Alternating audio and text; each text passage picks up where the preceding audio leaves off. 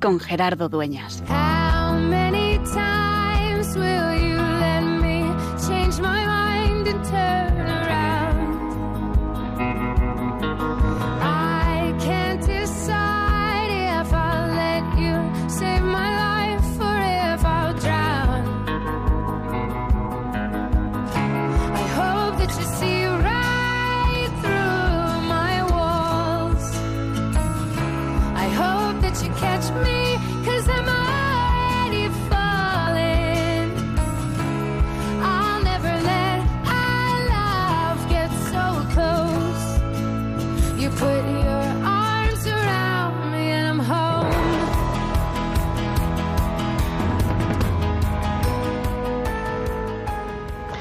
Hemos comenzado el año 2022. Hemos terminado este pasado domingo el tiempo litúrgico de la Navidad con la fiesta del bautismo del Señor, ese tiempo de la manifestación. Y retomamos el tiempo ordinario, la vida cotidiana. La verdad que he de confesarte que el tiempo ordinario es un tiempo que me gusta de manera especial. Es cierto, no celebramos nada concreto, no recordamos ningún misterio esencial de la vida de Jesús, pero son tantos sus años en la vida oculta de Nazaret y también todos los episodios, ocasiones, encuentros, palabras, curaciones de la vida pública que son de una riqueza tremenda. Y además me invita a vivir la fe, vivir el compromiso cristiano, desarrollar el ministerio en lo concreto del el día a día, en lo cotidiano, en lo que parece que no es importante, no solo en las solemnidades, en las grandes ocasiones, que también, sino cuando parece que nadie mira, cuando estamos solos, cuando toca celebrar en la sencillez, como esta tarde hace un rato del hospital, con un paciente que no habla español, con otra que interrumpe, con otro que entra y sale, con uno que se acerca a la capilla sin saber bien qué está buscando. Y es que nuestra vida está llena de cotidianidad. Y quizá este tiempo de pandemia ya tan prolongado, ya cerca de los dos años, lo que nos está reclamando es una necesidad de volver a la rutina normal, a la cotidianidad. Porque es verdad que no nos acabamos de acostumbrar a las mascarillas, al estar pendientes de los contagios, de los contactos, a la distancia. Nos faltan, nos falta gente. Nos falta gente que ha muerto, por supuesto, pero nos falta el contacto diario con aquellos que viven, viven cerca, pero nos parecen lejos. Y por eso en esta tarde reflexionaba pensando sobre la importancia de descubrirnos sostenidos en lo cotidiano de cada vida, de cada día, en reconocer que si en este momento me estás escuchando y yo te estoy hablando, que si en este momento podemos estar haciendo esta o aquella actividad, es porque Dios no nos para de sostener en nuestro ser. Y por eso recordar que es en lo cotidiano y no solo en lo excepcional, donde Dios nos invita a cuidar. Y por eso quizá también esta pandemia que como te decía ya se prolonga a todas luces demasiado, nos recuerda que debemos hacer cotidiano el cuidarnos y el cuidar a los otros. Y por eso hoy quiero resaltar en medio de tantas voces que hablan de los contagios, de la incidencia, de las mascarillas, de los test, aquellos que nos cuidan en el día a día, en nuestra salud, en lo concreto de nuestra salud, en el centro de salud de cerca de casa, en el puesto de la enfermería, en el médico de atención primaria, en el pediatra, aquellos que son capaces de conocernos por nuestro nombre, de saber más o menos qué nos pasa y que se encuentran también desbordados en esta situación. Por eso creo que es preciso, vital, reconocer su tarea, apoyarles y decirles gracias. Y que ellos, una vez más, en esta intento de vuelta a la normalidad tan anormal de este enero de 2022 nos vuelvan a recordar y nos impulsen a pedir por ellos y agradecer y nos impulsen a hacer cotidiano en nuestra vida el cuidar. Por eso en este 11 de enero, una vez más, te vuelvo a decir que es que es importante cada día tener tiempo de cuidar.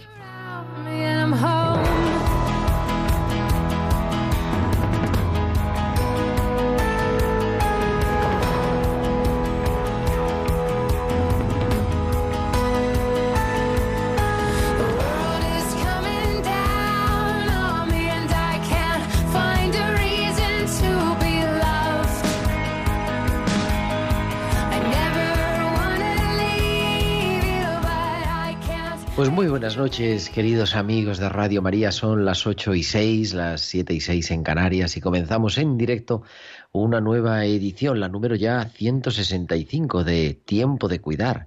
165 martes acompañándote de 8 a 9 de la noche, de 7 a 8 en Canarias, en este programa de Radio María en Tiempo de Cuidar, en directo y intentando acompañarte y sostenerte en ese cuidar que decíamos cada día con un equipo que hace que esto sea posible, en la producción Tibisay López, esta noche la producción musical Bárbara Omar y en el control técnico en los estudios centrales de Radio María, en el Paseo de los Lanceros en Madrid, está Juan Manuel González. Juanma, muy buenas noches. Muy buenas noches, Gerardo, a ti y a todos los oyentes. ¿Y de qué vamos a hablar en esta tarde o en este anochecer ya de tiempo de cuidar? Pues vamos a hablar de cuidar y y de dos cosas de manera especial en este programa. Quiero que hablemos en, la tertulia y, también con vosotros, con nuestros oyentes, de la atención primaria. Se dice muchas cosas, se habla del virus, se reconocen cosas, pero más allá de lo concreto y de lo científico esta tarde, quiero reconocer a tantos profesionales de la atención primaria y ponerles el valor que tiene y por eso también pues recordar a personas que nos han atendido bien, que nos han cuidado y que han sido para nosotros verdaderos ángeles con bata, como decía un autor que me gusta recordar. Vamos a hablar de eso y vamos a hablar también de arte y de arte en la vida cotidiana y vamos a inaugurar una nueva sección Cuidarte, C de arte, ¿no? Con C de arte, Cuidarte, C de arte.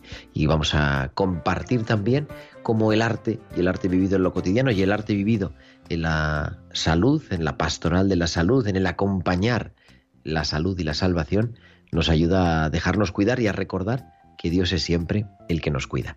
Todo esto y, mucho más, los hospitales con alma, las pinceladas bíblicas y como siempre queremos que nos escuchéis, que estéis ahí al otro lado como cada martes, pero también que entréis en contacto con nosotros, con vuestros comentarios en nuestro correo electrónico tiempo de cuidar arroba radiomaria.es, tiempo de cuidar arroba radiomaria.es y también a través de las redes sociales. En Facebook somos Radio María España y en Twitter arroba Radio María Spain y podéis publicar vuestros comentarios con el hashtag almohadilla tiempo de cuidar. Y también, además, durante la emisión en directo del programa nos podéis enviar vuestros mensajes a nuestro WhatsApp del estudio al 668 594 383 al 668 594 383. Pues son las 8 y 9, las 7 y 9 en Canarias, ya tenemos todo listo y vamos a viajar hasta Bilbao porque como cada semana Valcisa nos trae en tiempo de cuidar sus hospitales con alma.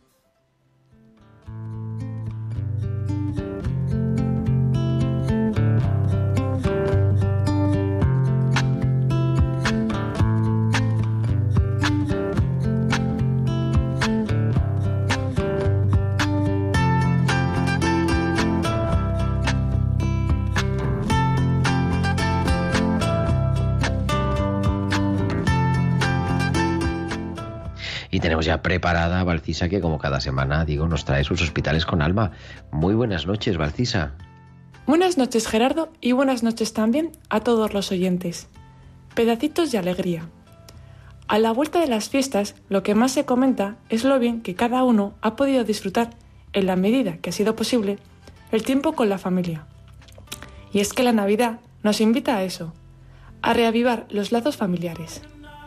Pero, ¿qué pasa con los pacientes que están en el hospital? Ellos añoran estar reunidos con sus seres queridos, pues como personas no hemos sido creados como individuos aislados y solitarios. En estas fechas, en especial, es cuando uno piensa más en la familia y en los ratos tan buenos que se disfrutan. Cogí el coche de vuelta a Bilbao después de estar unos días con mi familia y recordaba las palabras que me decía un paciente hacía unas semanas. Ahora me doy cuenta que el mejor regalo que me ha dado la vida son mis hijos. Así que hoy quiero rezar por tus padres, para que gocen de muchos años de vida con tu compañía. Gracias por llevarme cada día un pedacito de alegría. Y yo llegaba a Bilbao dando las gracias por los pedacitos de alegría que me han dado todos mis seres queridos estos días. Hasta la semana que viene.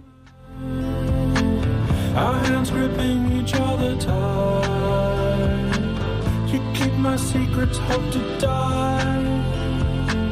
Promise to swear them to the sky. The bittersweet between my teeth. Trying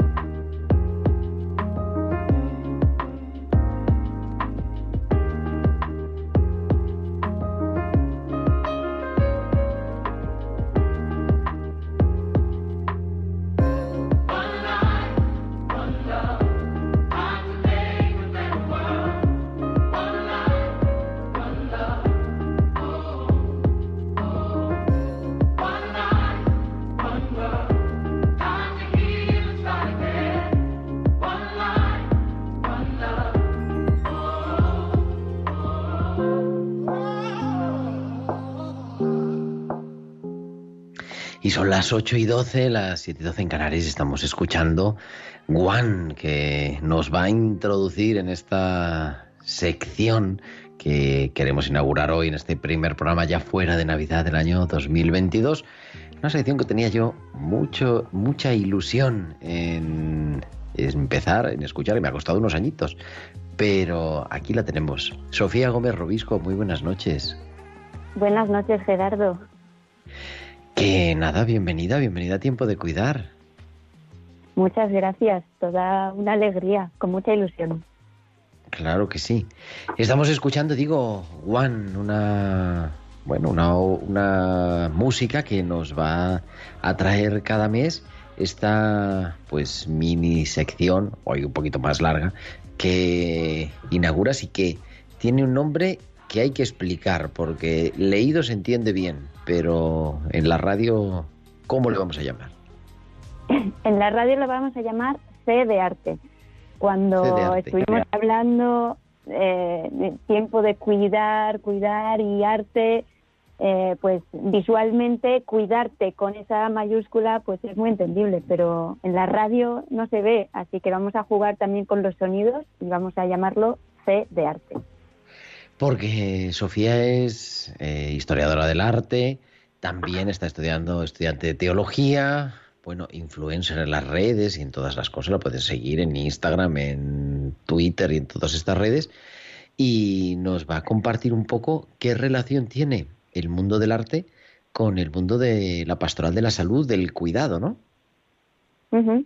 Pues eh, esto se puede abordar desde muchas maneras, pero creo que la manera más sencilla es desde mi propia experiencia, ¿no? Y mi modo de concebir el arte es eh, como eh, de una doble manera, ¿no? Como si fuese una ventana y como si fuese un espejo. Entonces, eh, el arte nos permite mirar afuera, nos permite mirar al mundo, a, a los demás y nos permite también mirarnos a nosotros mismos, lo de fuera y lo de dentro. Y, y el arte es también esa ventana que no, se abre a, a la esperanza, a la belleza, eh, bueno, pues a través de las grandes historias del arte, las obras de la, gran, de, de la historia del arte, pero también ese arte de lo cotidiano, ¿no? Como decías al principio del programa. Y también al ser espejo, nos descubre a nosotros como obras de arte que somos. Y dejarnos siempre ha sido, ¿no? Una, una de las formas de acceso a Dios ha sido la belleza, el contemplar la belleza y por otro lado la, el contemplar el cuidado, ¿no? El cuidar a los demás, descubrir a Dios en el que sufre. Y eso también a lo largo de la historia del arte, precisamente, ha sido también pues multitud de veces representado y transmitido así, ¿no? Con esas catequesis vivas o catequesis gráficas, mejor dicho, que son las obras de arte. Exacto. Sí es verdad que de una manera explícita el arte religioso o el arte eh, a lo largo de, bueno, desarrollado en la historia de la Iglesia, pues puede ser más específico, ¿no? Creado aposta como catequesis. Pero incluso las grandes obras de arte que se salen de ese contexto religioso también tienen mucho que, decir y mucho que enseñarnos eh, de esa esperanza con mayúscula, de esa belleza con mayúscula, ¿no? De la que estamos hablando. Y bueno, ¿qué nos vas a traer cada mes?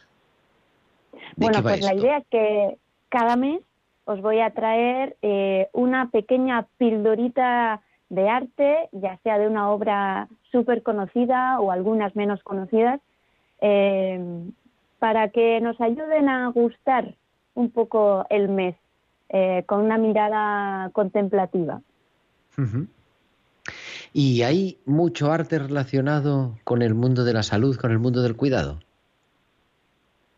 Eh, bueno, hay obras de arte bastante conocidas eh, que pueden representar eh, ese, ese carácter del cuidado, pero en general mm, la obra de arte bien mirada se convierte también en un acto de cuidar, ¿no?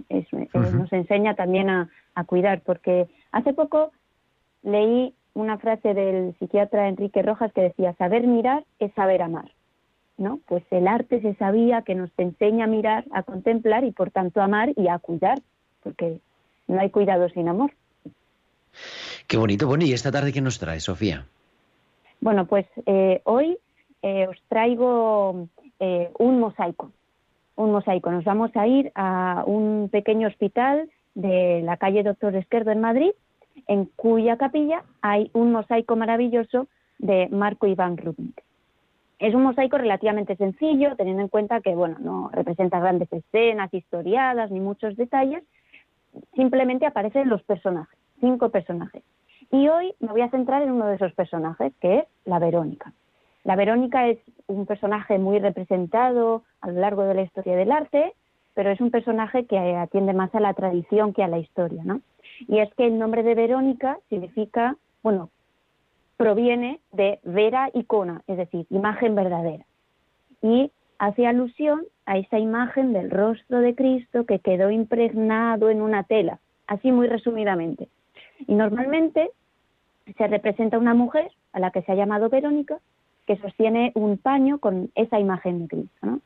Como digo, es una imagen muy representada a lo largo de la historia, pero esta imagen de la Verónica del hospital en concreto se diferencia de las demás por un detalle que puede pasar casi desapercibido y es cómo sostiene ese paño con el rostro. La mayoría de las Verónicas aparecen sosteniéndolo con las dos manos delante de ellas, como enseñando ese, ese paño, ese rostro, ¿no? Esta Verónica del hospital, sin embargo, con una mano sostiene el paño y con la otra acaricia el rostro acaricia el rostro volviéndolo real, como si fuese un rostro real y no un rostro eh, dibujado o, impreso, ¿no? Entonces, bueno, pues esto, para acabar con esta imagen, acabo con ese deseo y esa invitación de que nuestra mirada pues, sea caricia, capaz de, descubrir el arte de, de los pequeños gestos. Lo podemos ver en el hospital Beata Mariana en la calle Doctor Esquerdo en Madrid, pero también lo hemos subido a nuestras redes y nos seguís en Twitter con el hashtag almohadilla tiempo de cuidar. Está ella puesta, colgada está, bueno, un, no sé cómo se llama, un extracto, ¿no? De, un detalle de ese gran mosaico que llena todo el presbiterio del hospital con la Verónica, que es verdad que con bueno, un, además es un eh, creador de iconos inconfundible, ¿no? Con un estilo muy peculiar, el padre Marco Rubnik. Sí, coge además muchos elementos de la tradición a lo largo de la historia, pero le da ese, ese toque contemporáneo que, que es muy, muy, muy interesante y se ve así como la Verónica efectivamente acaricia, pues ahí lo tenéis, lo podéis observar y merece la pena venir y meternos en esto. Y meternos una cosa que comentaba yo al principio, tú señalabas, ¿no? Que además sé que te gusta esto de vivir el, pues vivir la fe en la vida cotidiana, de manera especial en este tiempo ordinario. Sí, yo, bueno, eh, soy una fanática de lo cotidiano.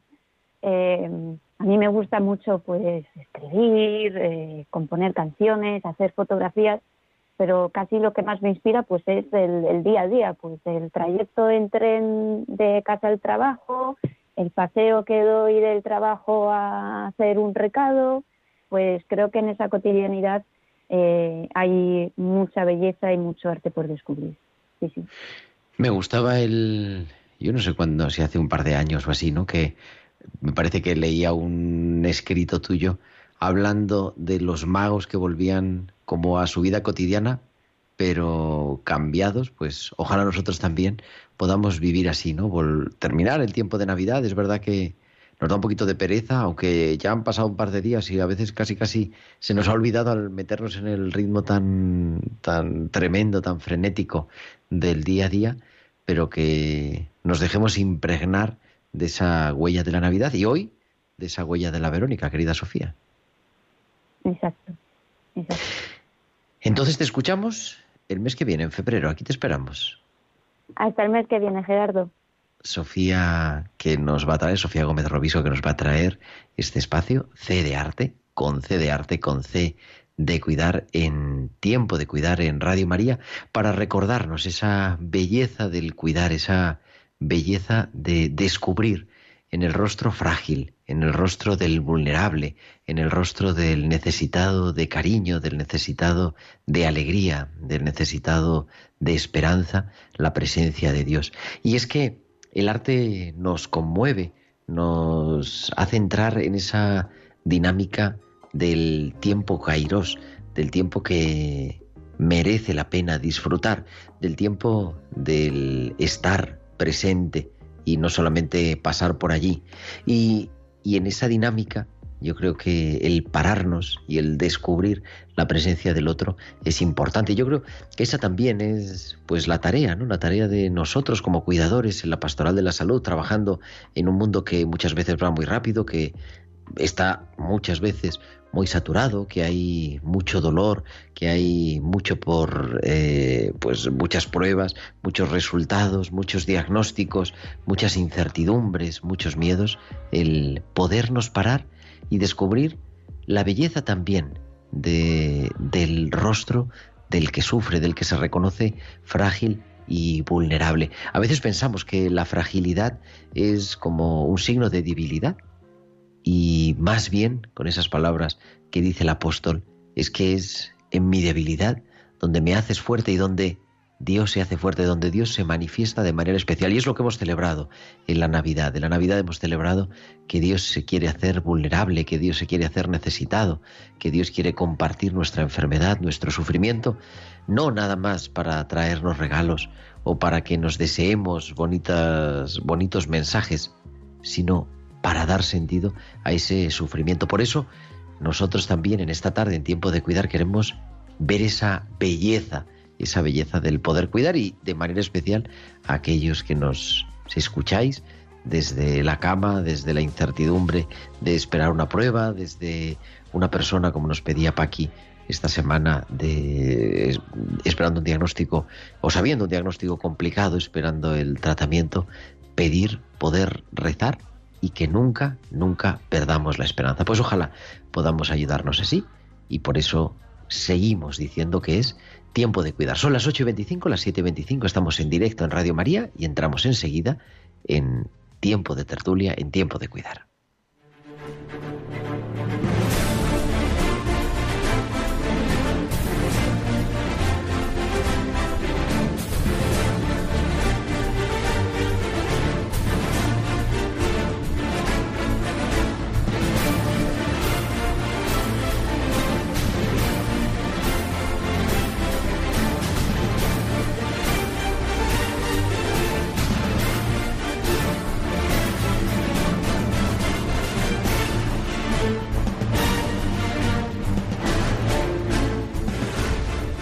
8 y 25, seguimos en directo en Radio María en Tiempo de Cuidar y comenzamos un tiempo de tertulia en esta tarde del 11 de enero con, bueno, con un plantel de lujo. Está Carmen Cara. Carmen, muy buenas noches. Hola, buenas noches, Gerardo. Que está en Zaragoza, creo, ¿no? Eh, estoy en Pamplona. En Pamplona, casi, bueno, es que hay que pasar primero por, por Pamplona, para, por Zaragoza, para llegar a Eso es. Beatriz Rodríguez Ponga, que hacía muchísimo que no hablamos con ella. Bea, muy buenas noches. Hola, muy buenas noches, Gerardo. ¿Cómo estás? ¿Qué tal todo? Pues bien, aquí vamos, aguantando. Muy- Aguantando, exactamente. Ahora hablamos un poquito de eso. Y Miguel Ángel María, que no hablamos con él desde el año pasado, pero ha sido hace 15 días. Miguel, muy buenas noches. Buenas noches, ¿cómo estamos? Pues gra- agradeceros a los tres para pues hablar de este tema que a mí me parecía, en fin, eh, viendo las noticias, viendo cómo estamos y ya ese comentario de Bea de primeras, ¿no? De, de que aquí estamos sobreviviendo. Hablaba esta mañana, esta tarde, viniendo aquí para hacer el programa con un capellán que acaba de jubilar en un hospital de Madrid y le preguntó ¿cómo estás? Y dice, pues aquí vivo todavía. Digo, bueno, está bien, está bien, porque los tiempos que corren. Y decía que en medio de este estrés, para hablar un poquito de, pues de la atención primaria, de la importancia de la atención primaria, y, por eso de manera especial contar con Miguel, pero también con Beatriz, con, con Carmen, porque creo que en estos días estaba poniéndose en especial de manifiesto. Y, y quizá no lo valoramos tanto como deberíamos. No sé qué os parece, el que quiere abrir el fuego. Bueno, yo me considero médico de pueblo desde hace tiempo Por alusiones. y, y, y considero que, bueno, pues la atención primaria, desde luego lo que yo he vivido siempre ha sido bastante bien valorada, porque, hombre, eh, ser médico de pueblo es un privilegio a día de hoy, ¿no? Entonces, bueno, sí que es cierto que con la situación que tenemos, sobre todo, pues eh, la avalancha esta, sobre todo de tema burocrático administrativo, pues ha desbordado un poquito las expectativas de cualquier de cualquier servicio de salud, ¿no? Es muy muy difícil abordar semejante avalancha tanto en, en bajas como en llamadas telefónicas y llamadas telefónicas a terceros que luego nos derivan. Es muchísima, es muchísimo volumen. Yo lo tengo más fácil porque mi cupo es un cupo más reducido y lo conozco mejor, pero lo que no significa que no enfermen tantos como enferman en otros, en otros lugares, claro. Carmen y Bea, que vosotras estáis más en el mundo hospitalario, ¿cómo lo veis? Pues, eh, pues igual, eh, vamos, yo siempre considero la atención primaria como el pilar fundamental de nuestro sistema de salud, ¿no? Que, pues eso, es el pilar fundamental y luego está, ¿no? Pues ya nosotros, los, ¿no? Los, hospitalistas, por así decirlo, ¿no? Pero claro, vivimos en una, ¿no? En una época ahora mismo en el que ha habido una saturación absoluta de todo, ¿no? Y que los medios pues son los que son, ¿no? Que ya no solo incluso que no hay más, sino que hay menos por todas las bajas ¿no? que ha habido y bueno, pues es una situación frustrante porque bueno, al final siempre parece que tiene que haber un cabeza de turco que bueno, que no tiene que ser así, pero que al final pues no, la desesperación es a lo que lleva. Y bueno, yo veo por amigas mías principalmente pues eso que están eh, acabando ahora la residencia, pues eh, mucha saturación, eh, que ya con, con ganas de vacaciones porque estaban ya a nivel estrés y a nivel cansancio, ¿no? Ya no solamente lo que es estar trabajando todo el día, sino también pues eso, ¿no? El estrés y lo que supone también que te estén un poco señalando con el dedo y que eso, que veas que no llegas, que po- por un lado hay gente que lo entiende, por otro lado no, como ocurre muchas veces. Entonces, bueno, pues no son tiempos difíciles para todos, pero yo veo sobre todo estas Navidades la atención primaria ha sufrido muchísimo. Sí, yo, yo sobre todo lo que decías, eh, Carmen, como de que hay mucha gente que lo sabe, pero mucha gente que no. Y esa mucha gente que sabe, yo creo que a los de primaria, yo, yo soy de hospital, pero, pero yo también, como dices, como por amigos y eso, que al final los que saben es, lo que es los que sostienen, pero también la parte como otra de gente pues que como de reproche, de queja, que yo creo que ahora está un poco generalizada ahora mismo en la sociedad, pues aquí en la primaria también se ve como muy, como es el, la puerta de entrada a cualquier sistema hospitalario, pues es que, a cualquier sistema sanitario, pues es que lo sufren mucho. Yo por eso, ahora seguimos hablando, pero quería pedirles a nuestros oyentes, a los que están ahí al otro lado, que pues participen en la tertulia, pero en esta clave para pues para agradecer a un médico de atención primaria que les ha cuidado de manera especial, ahora o antes o de siempre, a un alguien de enfermería que es su ángel combata, como decíamos, a alguien de un pediatra, ¿no? que está en el centro de atención primaria y que lleva a tu hijo, a tu nieto. Así que abrimos, vamos a abrir el teléfono, como siempre, para participar un ratito en nuestra tertulia y poder así con estas buenas prácticas, eh, pues, pues poner también de manifiesto el valor de ese pilar que decía Carmen, ¿no? que es de nuestro sistema sanitario. El teléfono es el 91 005 94 19 para participar en nuestra tertulia. 91 005 94 19. Pues esperamos vuestras llamadas. Y es verdad que a los tres volvemos, vamos charlando mientras que nos llaman nuestros oyentes, pero se ha puesto a lo mejor eh, en los medios, en los medios de información eh, general, ¿no?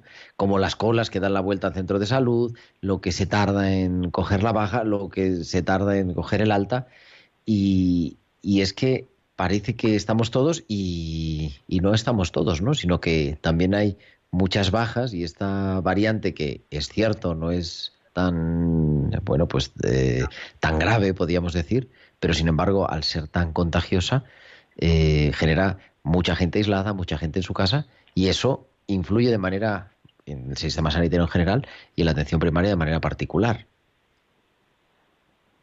¿Sabes qué pasa? Que lo que yo creo que está pasando es que se está primando un poco esa imagen burocrática administrativa de recetario del barrio que nunca, nunca dejamos de tener los médicos de familia, pero que bueno, obviamente es una de las patas que tenemos. Obviamente falta mucha pedagogía. Nosotros llevamos toda la enfermedad crónica llevamos la mayoría de los, de los diabéticos, hipertensos, muchas insuficiencias cardíacas, bueno, tú lo sabes, y intentamos que no ingresen bajo ningún concepto, hacemos una especialización a domicilio en casa, muchas veces llevamos paliativos también.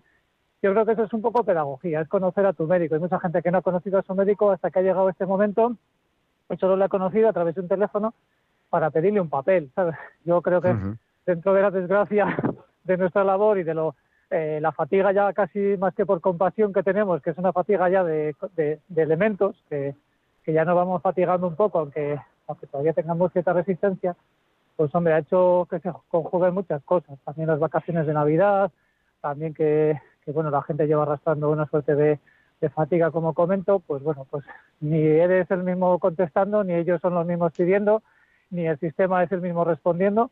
Y, y claro, pues hombre, es un es una tormenta perfecta, un poco como la Filomena el año pasado, ¿no? Parece que viene, parece que viene, de repente viene y aquí estamos, ¿no? Otro año después, pues con otro, con otra tormenta Filomena, ¿no? Que nos lleva por aquí. Vamos, por delante, que... Mira, se incorpora a nuestra tertulia María José, que nos llama desde Madrid. María José, muy buenas noches, bienvenida a Tiempo de Cuidar. Hola, muy, muy, buenas noches. Yo acabo de oír este teléfono que han abierto ustedes y desde luego quiero dar todo mi apoyo a la atención primaria, porque desde luego están haciendo un papelón impresionante. Nosotras tenemos una enfermera, mi madre tiene casi 100 años, y tenemos una enfermera que se acaba de jubilar ahora, se llama Lourdes. Nuestro centro de salud es el de Barrio del Pilar. Y, bueno, ha sido una atención con ella siempre extraordinaria. Igual su médico, que se llama Ana Martínez Cabrera, la doctora Ana Martínez Cabrera, ha sido siempre exquisito con nosotras en casa, cuando los hemos llamado por teléfono, pero claro, los pobres ahora están saturados, están sobrepasados, no pueden más. Las colas en la puerta son impresionantes, es verdad. Para cualquier gestión que tienes que hacer, pues te tiras allí dos o tres horas. Pero es que el sistema ha, ha no sé cómo se dice eso, que se ha roto el sistema, vamos, que, que, ya no puede más. Que, pues está un saturado, desde luego. Ha saturado. Pero bueno, quiero dar todo mi apoyo a esta gente que desde luego tendría que tener ya apoyo económico y de todas las clases desde hace muchísimo tiempo, muchísimo tiempo, porque esto se veía venir. y, y bueno, darles todo, todo, todo mi apoyo y que, y que rápidamente Ayuso o quien sea que haga lo que sea, porque si no es que es que esto se va a romper y, y, era buenísimo, era lo mejor que teníamos en España, de las cosas mejores que teníamos y entonces esto ya cuando lo cojan no va a tener solución. Porque ellos se están jubilando. Que así un poquito, pero bueno, nos quedamos con eso, nos quedamos, María José, con el agradecimiento para Lourdes. Exactamente, eso sí, eso sí, pero también que hagan lo posible porque es que esta persona se ha jubilado y otras tantas que conozco sin ser su edad, porque no pueden más. Que esto es importante. Así es, es, un trabajo encomiable. Muchísimas gracias, María José. Nos llama también Mari Carmen, también desde Madrid. Mari Carmen, muy buenas noches. Bienvenida a Tiempo hola, de Cuidar. Hola, Gerardo. Mire, yo quería decirle eh, que mm, de un centro que está en Alcalá 425. Bueno, pues ahí hay un doctor que se llama doctor Aguilera y a mí me atiende, bueno, hasta sin cita. Entonces, de verdad que, que es un agradecimiento el que, el, el, que se tiene que tener con estas personas que atienden porque yo no sé de dónde sacan las fuerzas. Bueno, sacan las fuerzas de flaqueza porque Dios ayuda a la gente que es como Dios manda. Nada más. claro que sí, Mari Carmen.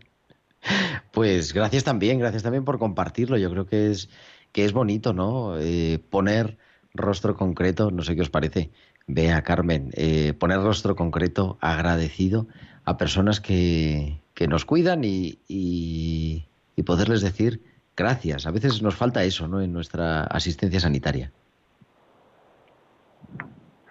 Sí, la verdad que se agradece muchísimo cuando, cuando se acuerdan de uno.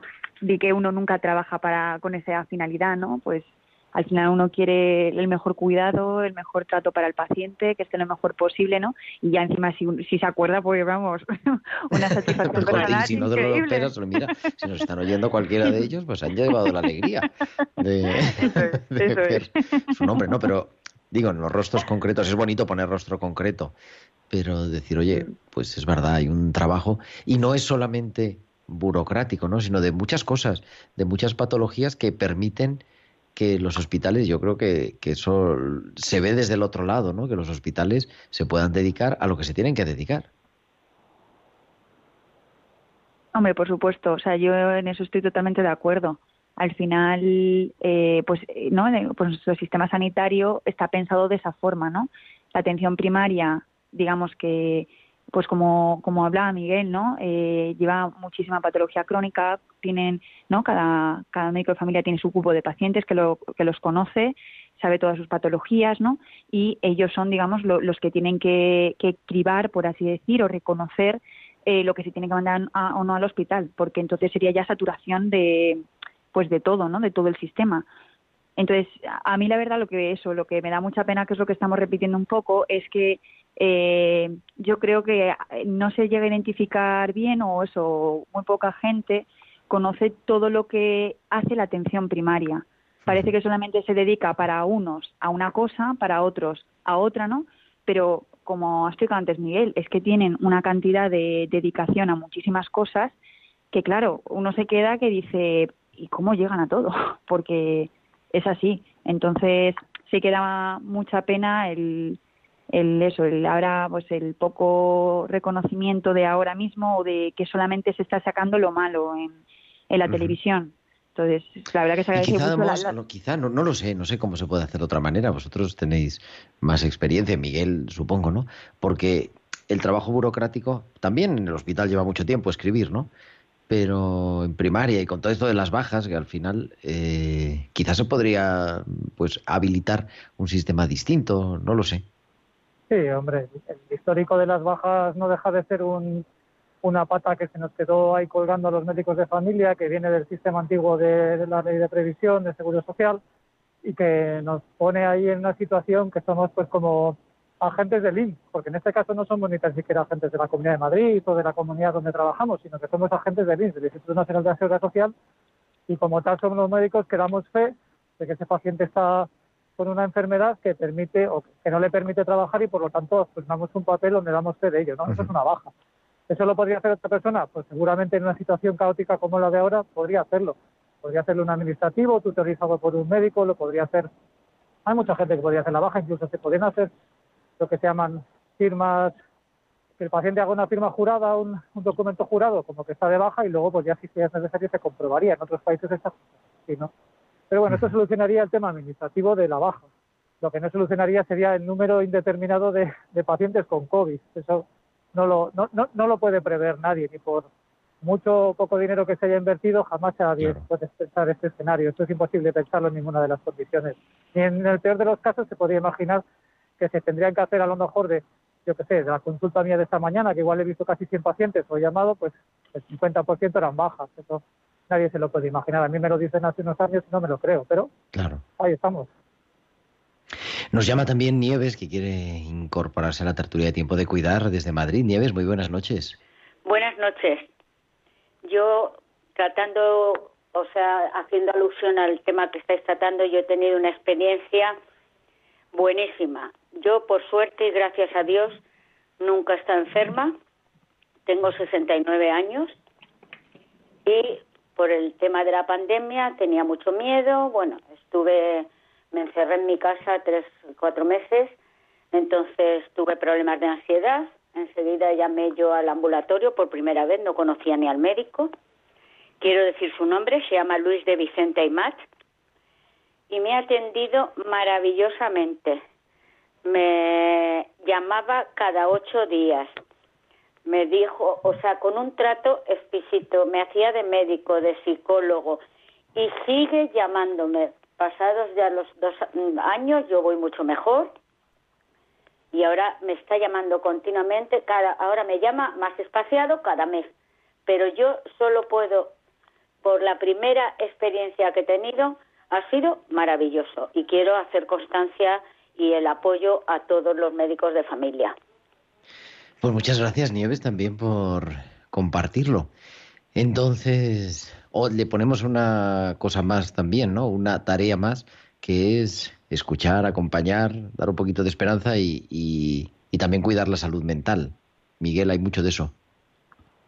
Sí, y más ahora, ahora con COVID, eh, entendemos que hay una punta de iceberg que estamos viendo, pero que probablemente haya ahí una, una parte que está por debajo, sobre todo con el tema del miedo a salir, que con la soledad, que bueno, pues va a tener su miga, porque bueno, va a haber, va a haber problemas con ello. Y luego también entre nosotros, el- lo que podríamos llamar el trauma por estrés postraumático y demás, ya no solo de las muertes al principio, que hablamos otra vez en otro programa, sino ahora ya pues de, de este overbooking, de llegar a casa todos los días cansado y hasta arriba de, de haber hecho cosas diferentes y un montón de responsabilidades, pues claro, eso al final se tiene que pasar más Pero bueno, siempre está la parte esta que habéis comentado ahora de la salud mental y de la escucha que muchos médicos de familia, por lo menos en mi caso, es igual que la salir a los, a los avisos, ir a los domicilios, atender a la gente en la cabecera, ¿no? Como era antaño, pues es una de las cosas que nos salva. Desde luego ese tipo de medicina no se va a perder ni por la COVID ni por ninguna otra cosa, está claro. Yo creo que eso es importante. A mí me han pedido, voy a inaugurar un curso el próximo viernes de bioética y trascendencia.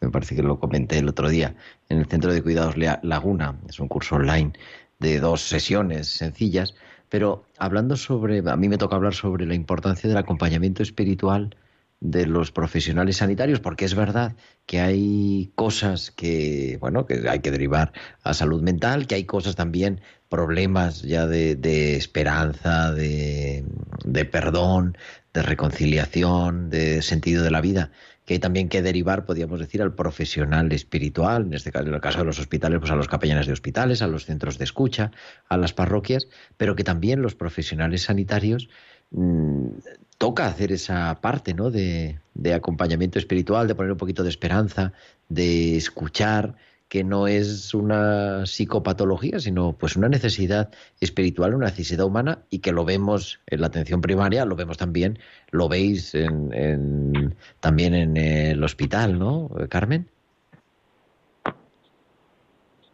Eso es, Gerardo, eh, totalmente. Eh, al final, el paciente no solamente, bueno, eso, se encuentra en una situación de vulnerabilidad por su enfermedad y, bueno, pues eso también condiciona pues una serie de pesos mentales. Y todo médico, da igual la especialidad que tengas, todo médico debería de acompañar al paciente y saber hacerlo, ¿no? el escucharle, el sentarse con él, el, de- el dedicarle tu tiempo. Hay veces que no son palabras, simplemente escuchar al paciente. Y eso es algo que deberíamos hacer todos, ya sea eso, médico de familia, anestesista, eh, radiólogo, ¿no? Uno siempre que tiene eso, Anestesista de, de, ¿cómo es? De intensivos, lo que sea. efectivamente, cualquier cosa. Yo creo que eso es fundamental, fundamental. Yo, Bueno, yo, por y- ejemplo, lo, que decía Gerardo también de mm, como de acompañar también como al, al personal sanitario. O sea, que yo creo que esa parte también como de, de que muchas veces parece que los pacientes necesitan también asistencia sanitaria, pero que muchas veces también el personal sanitario eh, creo que está muy necesitado en muchas ocasiones de también tener como plataformas, incluso tanto espiritual como psicológica, de poder hablar con alguien o de poder estar acompañado. Sí, porque se va haciendo largo, ¿no? Yo por la, por la presentación digo, a ver, se me está haciendo largo esto. Bueno, a ver, es que yo me dedico a infecciosas. Eh, No, claro, ahora es, es trend topic. Entonces, bueno, eh, yo creo que la parte, pues hoy lo hablábamos en mi servicio, como la parte de, de saber que, bueno, que al final, que mucho parte del sistema también recae sobre, que no es que recaiga sobre uno mismo, sino que se recae sobre un servicio, que al final que hay responsabilidad y que, que al final el miedo de la población a enfermar, tú al final lo tienes porque si no, pues tus pacientes o tus resultados no salen. Entonces es como un, pues un miedo que también uno tiene añadido, yo también creo. que- Pues con todo eso nos quedamos, queridos. Muchísimas gracias por estar ahí al pie del cañón. Mucho cuidado, mucha mascarilla y todas esas cosas y sobre todo mucho ánimo y, el agradecimiento que yo creo que con eso nos quedamos en esta tarde, ¿verdad? El agradecimiento de los oyentes, el agradecimiento de las personas a las que dedicamos nuestra vida, porque hay quejas, hay problemas, pero también hay gente que sabe decir gracias y, y gracias a vosotros. Muchas gracias. Muchas Gracias. gracias. Gracias por todo, a todos. Carmen Cara, Beatriz Rodríguez Ponga y Miguel Ángel María, nuestros doctores en esta tarde de Tiempo de Cuidar. Y son las 8.47, las 7.47 en Canarias. Vamos a tener nuestras pinceladas que comenzamos, empezábamos antes del año pasado, pero bueno, antes de la Navidad, con esa introducción. Vamos a acercarnos a las curaciones de Jesús, los milagros de Jesús. Y como siempre, nuestra biblista de cabecera es la doctora Inmaculada Rodríguez Torné, la directora de la revista Tierra Santa, que nos trae las pinceladas en tiempo de cuidar.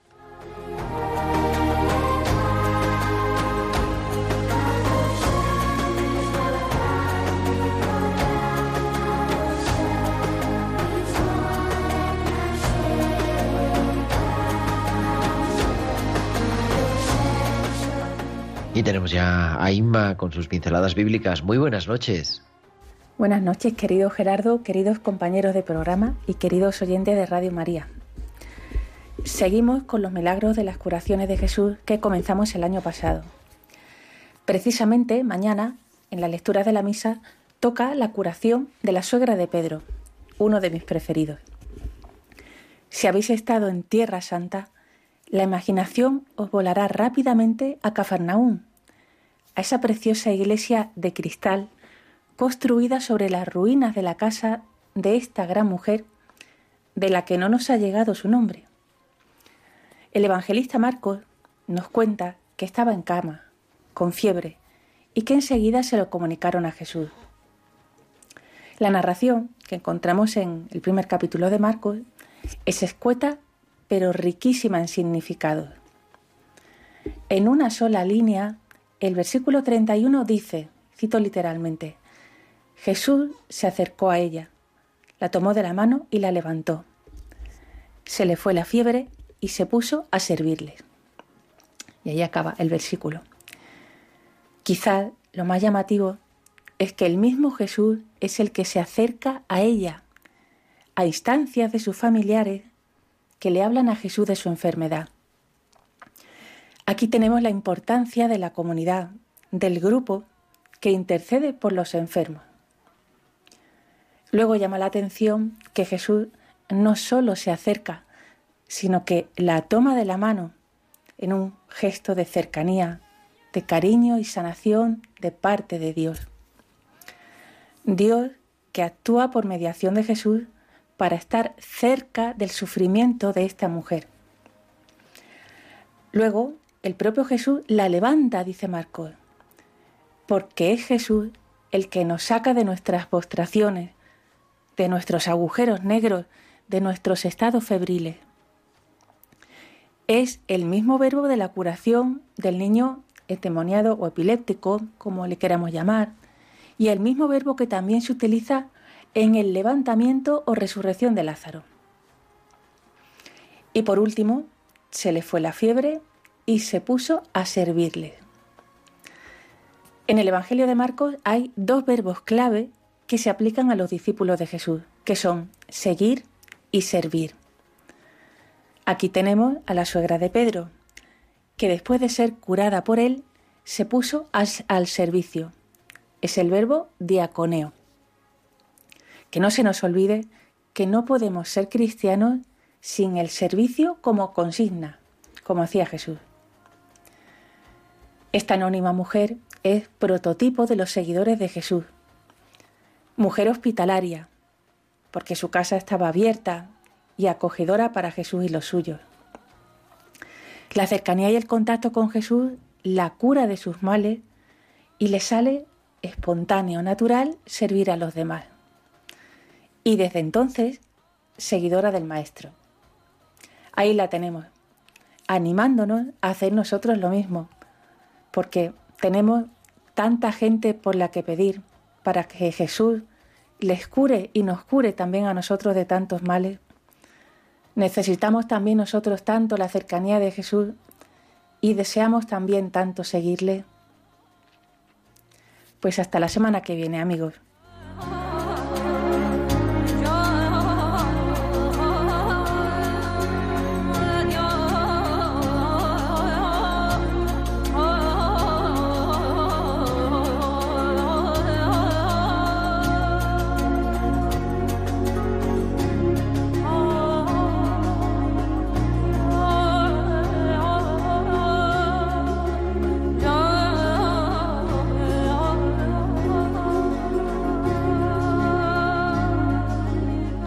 Verdad que me queda pensando y siempre que este evangelio que nos proponía esta curación de la suegra de Pedro nos la regala la liturgia.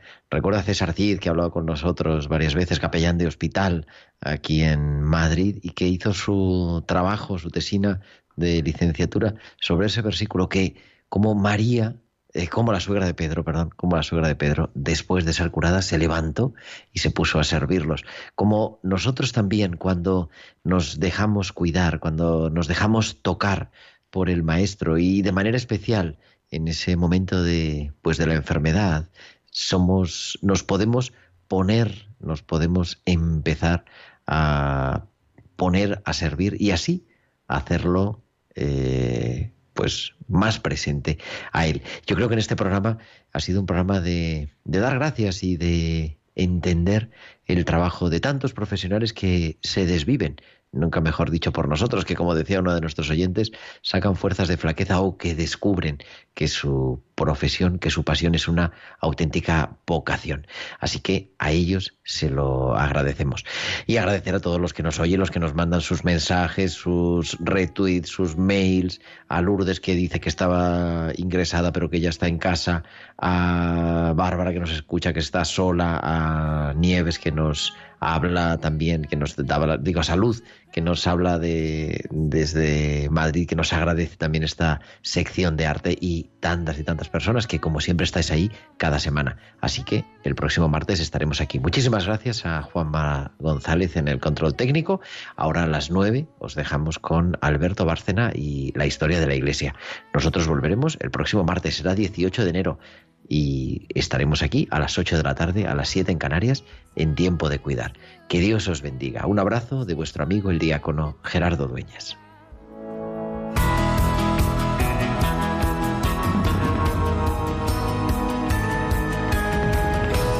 Tiempo de cuidar con Gerardo Dueñas.